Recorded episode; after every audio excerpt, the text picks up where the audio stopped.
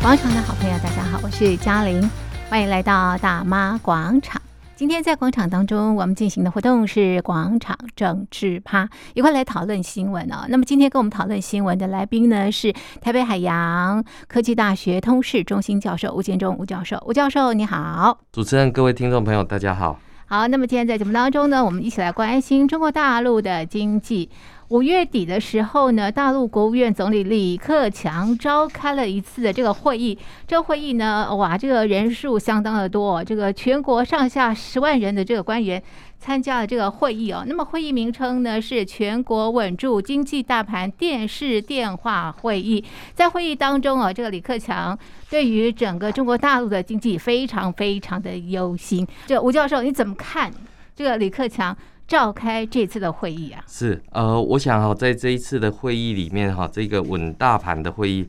呃，这个形象非常的清楚哈、嗯其实我们看到那一张照片呃嗯试出来的时候，是，一正四负做的左右分明，嗯嗯。然后三位白色衬衫哈、这个嗯看起来就是准备撸起袖子这个是来来来工作。要平 那经济要了平吗 经济，然后有另外两位哈，嗯还要加外套，看起来是风雨飘摇，嗯然嗯后准备哎呦避寒的这种是是是这个情况。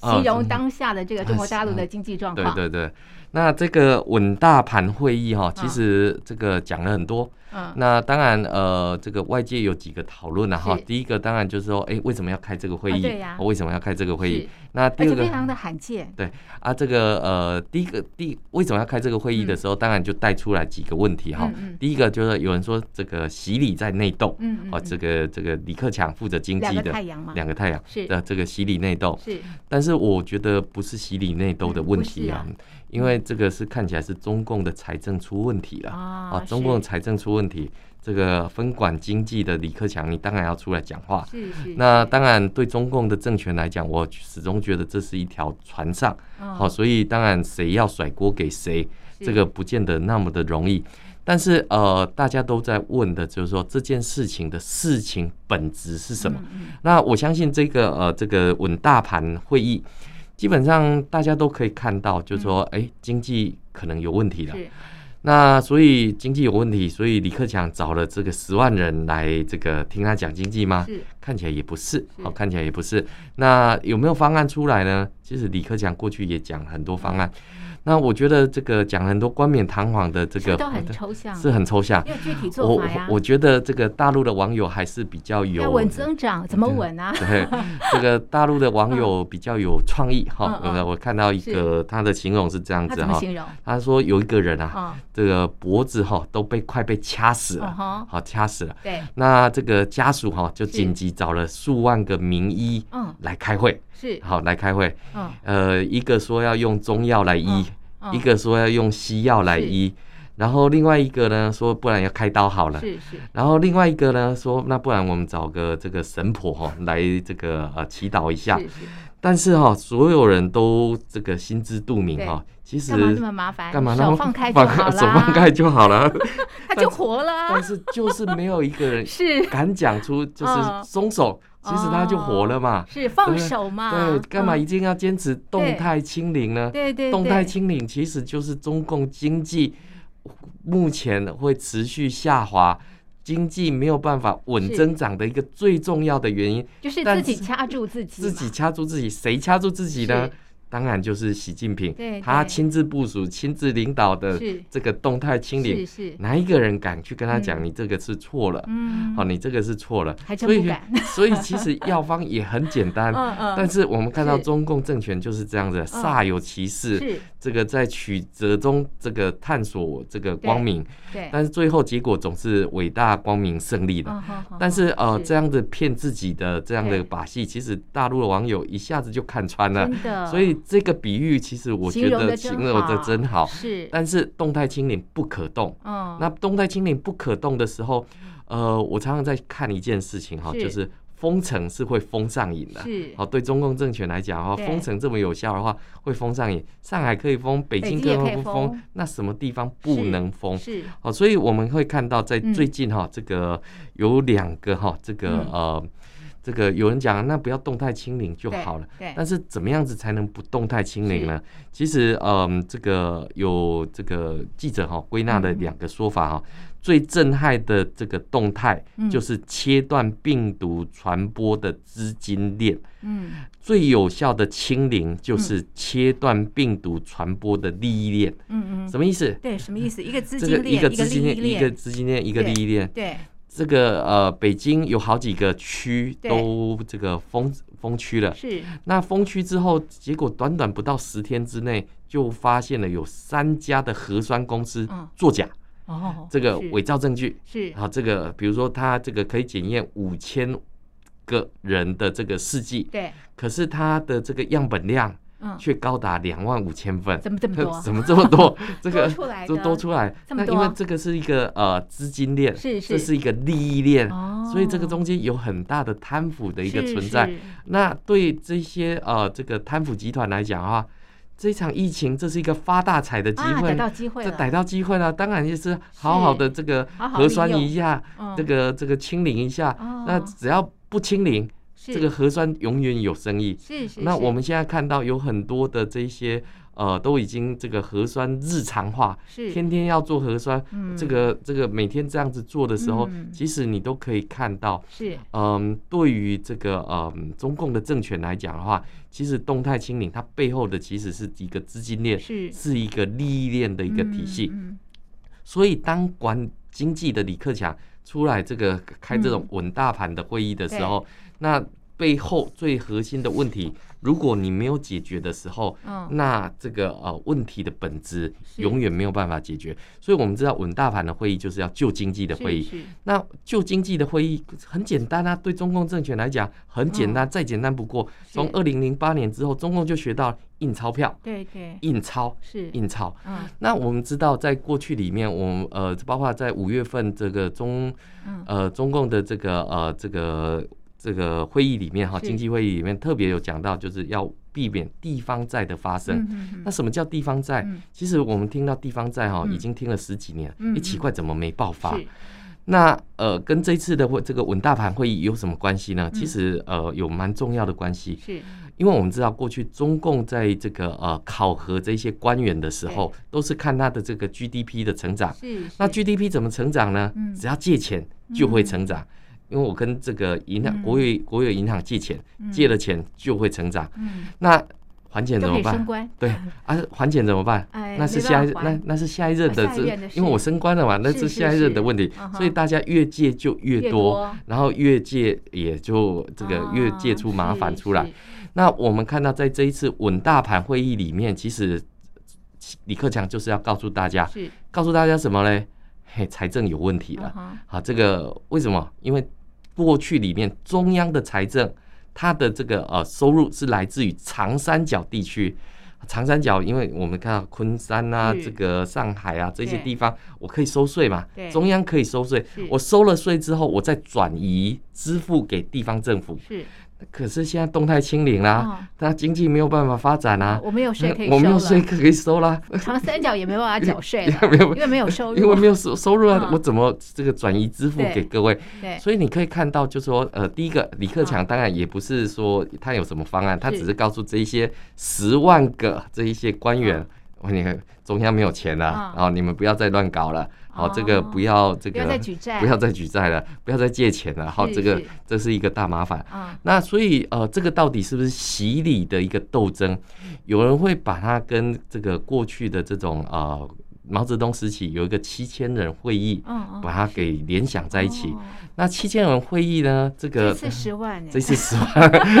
更多 因为我们知道在当时这个大跃进之后，嗯这个不是有大饥荒吗？是是啊那饥是荒之后，那对当然这个毛泽东要自我这个检讨嗯啊，自我是检讨，所以他说要大鸣大放嗯啊。这个我们就看到刘少奇、嗯邓小平煞有其事的开了一个还七千真的人。是七千人大名大大方，鸣大放，嗯，然后这个毛泽东这个呃就退居二线，是是好，这个你们大鸣大放之后，我终于知道嗯谁对我不满啊，这谁叫对我引蛇出这洞叫嘛，引蛇 出洞。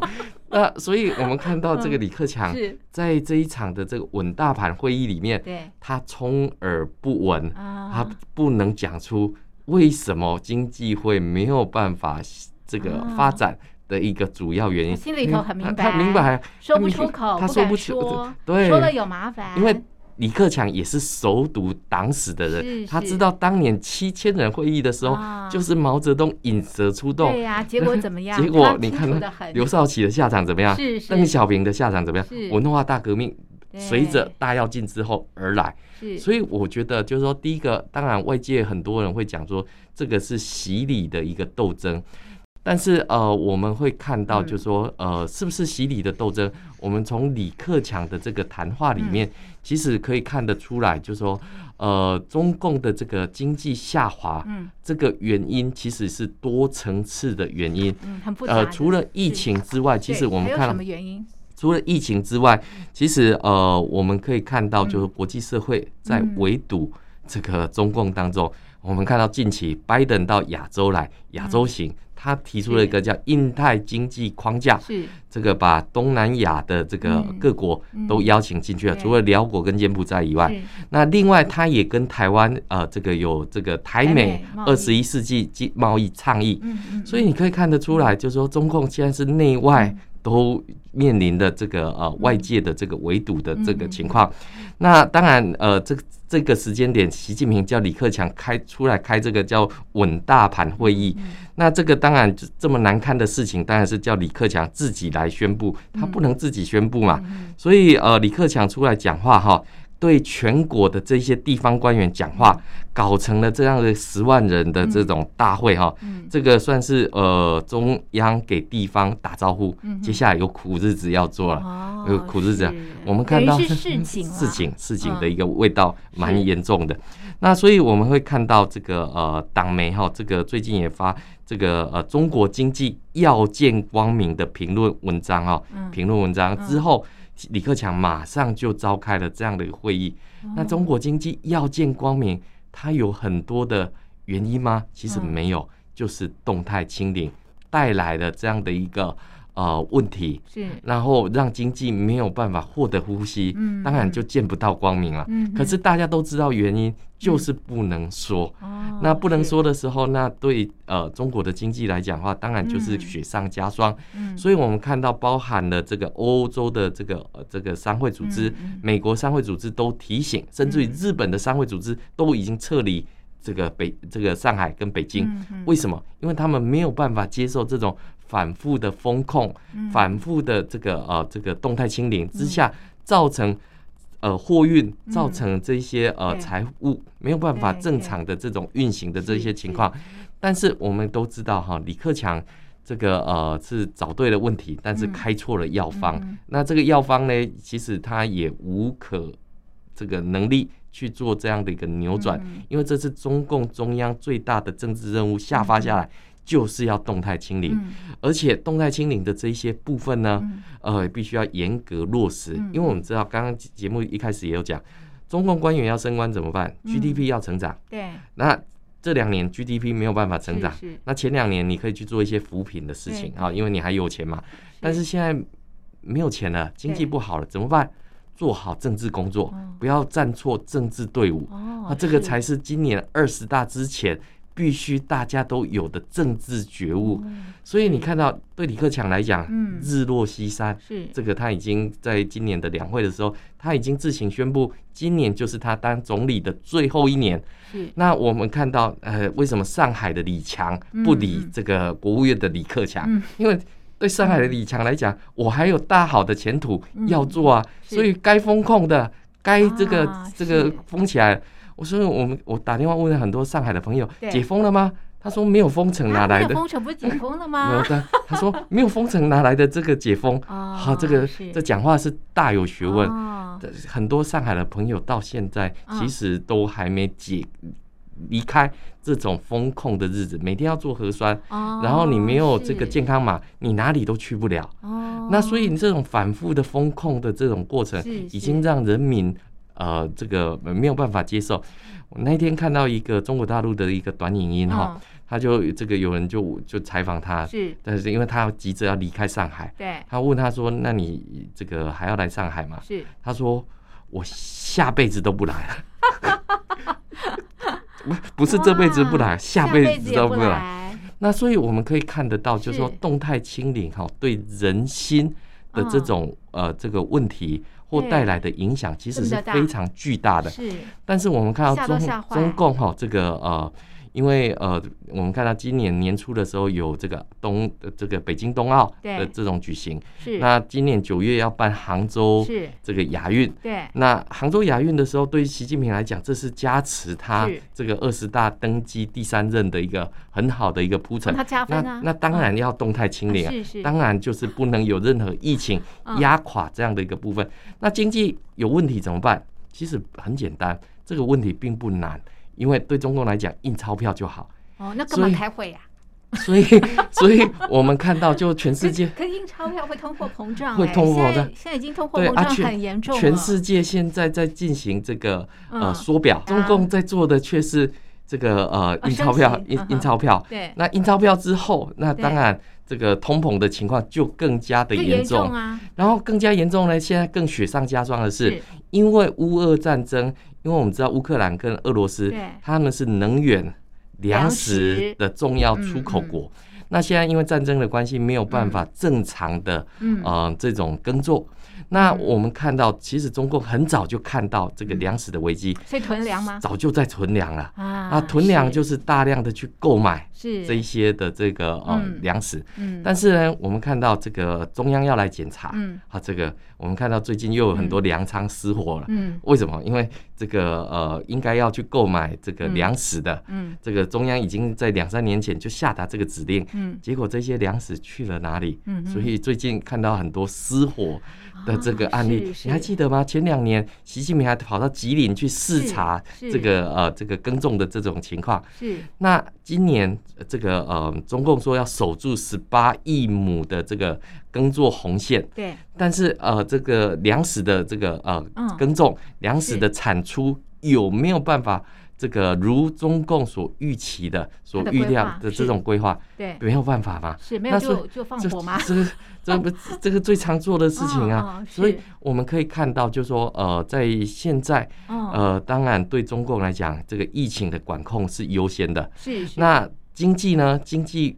的情况，经济的问题会怎么去做解决？嗯其实我们都知道，对中共来讲，其实嗯，它的经济指标下达之后，呃，中共会无所不用其极去达成这样的一个政治目标。嗯对他是来讲很简单，就基础建设弄下去就好了哦。是该盖几条桥，该给条哦做几条哼是动车就解决了这样的一是个 GDP 成长的一个问题嗯哼。对中共来讲很好计算，十四亿人口每天吃三碗饭。要用多少米，要用多少的猪，其实都可以计算得出来，嗯这就是计划经济的嗯哼优势。但是相反的，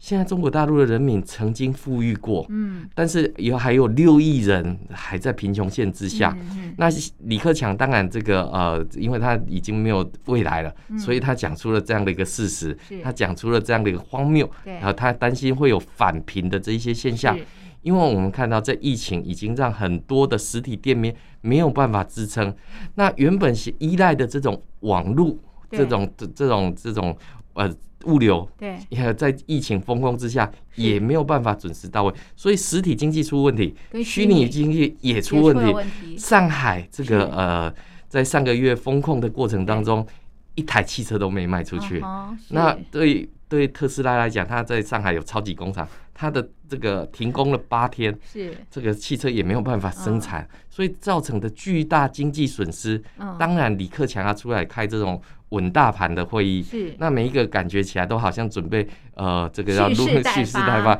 撸起袖子努力干。是啊嗯但是怎么努力也没有用嘛，因为方向错了，你再啊努力对也呀没有用你嘛。清零政策不解决 ，因为我们知怎道，么可其能拼实经济？这个 COVID-19 的疫情从早期的原始株，嗯 从阿尔法、贝塔到是 Delta 是到现在的 Omicron，哈当然它的毒性在降低对当中对。对国际社会现在正在啊、呃这个恢复是日常的生活当中，嗯那现在中共还在进行这种是清零政策，为了坚持清零政策，为了坚持它的这种制度优势，为了证明它的这种文化自信、道路自信，是结果付出的是经济上面的惨痛的代价代代价，这是非常这个无知，嗯但是对中共政权维稳是它最重要的一个、嗯呃政策工具，所以付出的代价其实我们看到中共常讲不计任何代价，嗯在这一次疫情，在这一次经济的这种嗯哦荒谬的一个过程当中，中国大陆的老百姓才知道，原来他们才是中共口中的那个代价。嗯哼哼哼，所以哦，这个呃大盘会议它只是个幌子 嘛，呃 我我想哈、这个稳大盘的这个是会议里面哈、给大家 信这心啦。这个呃，我想这个宣示中共财政出了问题哈、哦这个是一个非常重要的一个是讯号。是那当然，这个呃，比如说有地方债的问题，他就是告诉长三角的啊这些官员，不不要要再再借债了，借钱了。是这个是国营银行你也不能再借了嗯哦。那我现在我其实因为没有财政收入，是我也很难再进行财政的转移，哦，所以呃，大家要共体时时间间啊。但是呢，大家都知道嘛，其实你只要放开手，其实对呀就可以这个呃是不要再进行进清行零这政策这了，对，经济就有得救因为了，我就不们用我嗯勒勒裤带啊因。为其实哦，防疫是科学，是，但是在中共的体制之下，防疫是政治。嗯，嗯防疫是政治的时候，它可以付出的是政治代价，它也可以付出经济代价。嗯可是老百姓能够承担得起这样的代价吗？我们看到很多嗯上海的民众，他只是被封城两个月的时间，嗯贷款缴不出来，嗯那这个这个银行还开始催缴，嗯，那他最后他就说，那我缴了这么多年，干脆我不要了。真的那所以你可以看得到，不管是车子也好，嗯是这个房贷也好，让很多大陆的民众嗯喘不过气来。但是对于习近平来讲，二十大的胜利召开才是他最重要的制度执行。这倒是好，这是我们看到李克强在五月底的时候召开的大盘经济会议，我们进行的这个剖析啊。刚刚有提到哦，这个前段时间拜登到亚洲进行访问哦，那么在差不多的时间呢，我们看到这个王毅。也到了南太平洋岛国啊，进行呃这个访问啊。他此行的目的为何啊？是，我想这个呃，对王毅来讲哈，这个南太平洋岛国哈，有许多的呃这个意义。嗯为什么说意义呢？南太平洋的岛国代表就是很多的国家，嗯，那嗯对中共来讲的话，它在这个呃联合国的时候嗯嗯，可以有更多的这个呃这个部分啊，嗯这个有更多的投票权嗯啊，嗯所以对中共来讲的话，嗯基本上是呃有所这以他样要的一去个拉拢一下，他去拉拢。是但是呢，其实呃过去南太平洋岛国一直是中华民国的邦交国，不管是这个呃所罗门或者是摩里西斯的这些呃南太平洋的这些岛国，一直以来长久以来都跟中华民国维持良好的这个邦交。嗯那呃中共它透过这种银弹的攻势。嗯去收买、去拉拢这一些呃南太平洋岛国，利用不管是基础建设也好，或者是一带一路的这种啊、呃债务陷阱，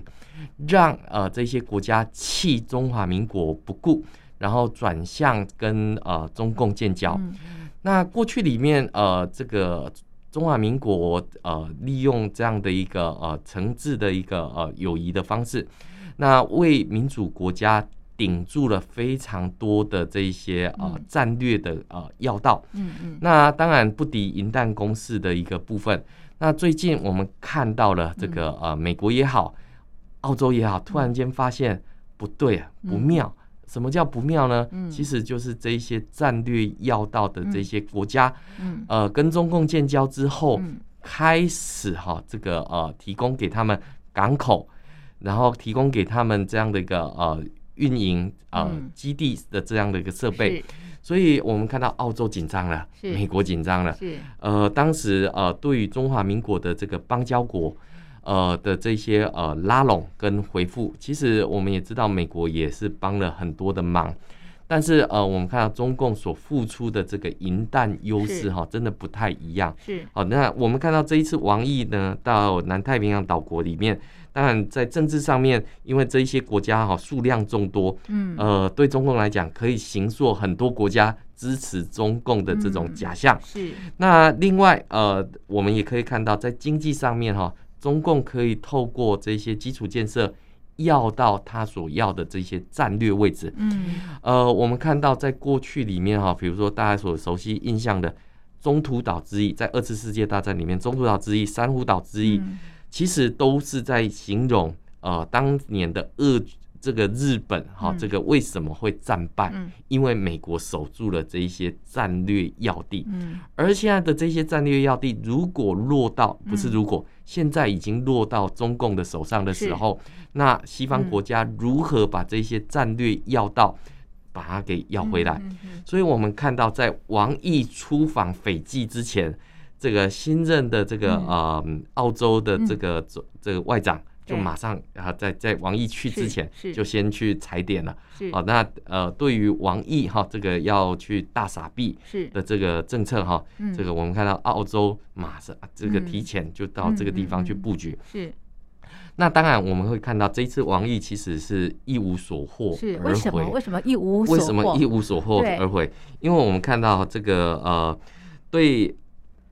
拜登来讲的话，之前有一个亚洲行，是是那他带着所谓印太这个经济框架里面嗯来因应中国大陆的崛起，对那王毅他到这个地方去的时候，那他当然是想要扳回一城。是那是尤其是这些战略要地的这些地方里面，它涉及到的是不管是经济也好，对安全的这些是议是题也好，这些都跟呃拜登的这个印太经济框架是有呃一个对抗，对有一个抵触比的较的一个效果。嗯哼所以我们会看到，在这个呃这一次王毅嗯到这个南太平洋岛国去的时候，有一个安全合作上面的一个倡议。是但是我们现在看到，澳洲嗯也已经积极的出手，嗯呃，告诉这些南太平洋岛国，呃，这个呃过去是我们忽略你们了。那现在民主同盟国家哈，这个呃提醒。这个跟中共合作是有债务上的问题，你可能会被吃掉，嗯那甚至于可能被牺牲，嗯所以呃，民主国家回来了。嗯那回来之后是带着方案回来的，嗯那特别是在经济跟安全的这个议题上面，哦是那安全对这个呃这些太平洋的岛国来讲，嗯当然人数不多。嗯那在比如说医疗上面的安全、农业上面的安全，其实就近就其实可以就可以解决这些问题嗯嗯，你不需要舍近求远。是那甚至于是嗯割地赔款的方式嗯嗯嗯嗯，把这样的一个呃军事要道，嗯嗯把这样的一个港口拱手让让给人让给中中国共。大陆那嗯是对呃这个呃，我们看到嗯这些南太平洋岛国哈，这个过去里面除了中华民国持续默默在外交上面协助他的时候，那我们看到中共的银弹进入之后，也让民主国家发现，其实中华民国在过去里面巩固这些嗯邦谊。是有它的一个战略、嗯呃味道，是是有它的是这个战略价值，嗯所以你可以看到在两者之间，嗯我们怎么看到这样的一个、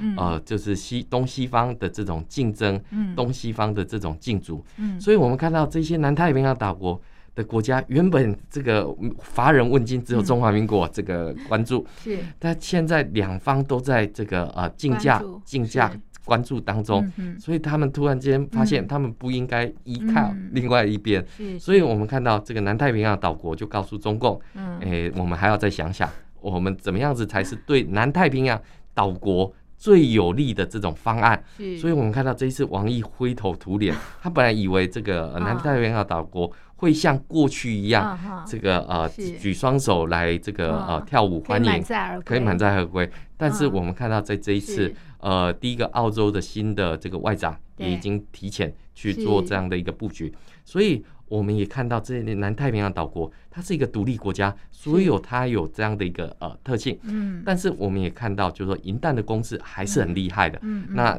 我们看到王毅这一次里面有提很多的这些方案，嗯但不被接受，嗯嗯是不是因为价码还谈的不够，嗯嗯还是什么样的一个方式？因为嗯像过去里面中华民国也跟这个呃这个呃当时的所罗门也提啊，这个嗯我们可以帮你建这个体育馆，但是抱歉。由中华民国的工程队来帮你做这样的兴建，而不是直接给你这样的资金，嗯嗯嗯那避免有贪腐的这样的一没个错行为。是但是中共总是就啊，你要多少嗯十亿，嗯那我就给你嗯十亿，嗯嗯甚至更多。嗯那西方国家其实现在已经发现了这样的一个债务危机，嗯嗯那有很多国家已经尝到了苦果哈、嗯比如说像马来西亚，嗯比如说像斯里兰卡卡都已经是尝到是苦果没，所以错这些南债务陷阱债务陷阱，嗯所以南太平洋岛国已经开始发现，第一个，嗯他们南太平洋岛国很有重要性。第二，这个呃钱嗯不是万能，对但是呃对于这个君子爱财还是要嗯取之有道。是嗯是，所以我们会看到，就是说呃这一次王毅。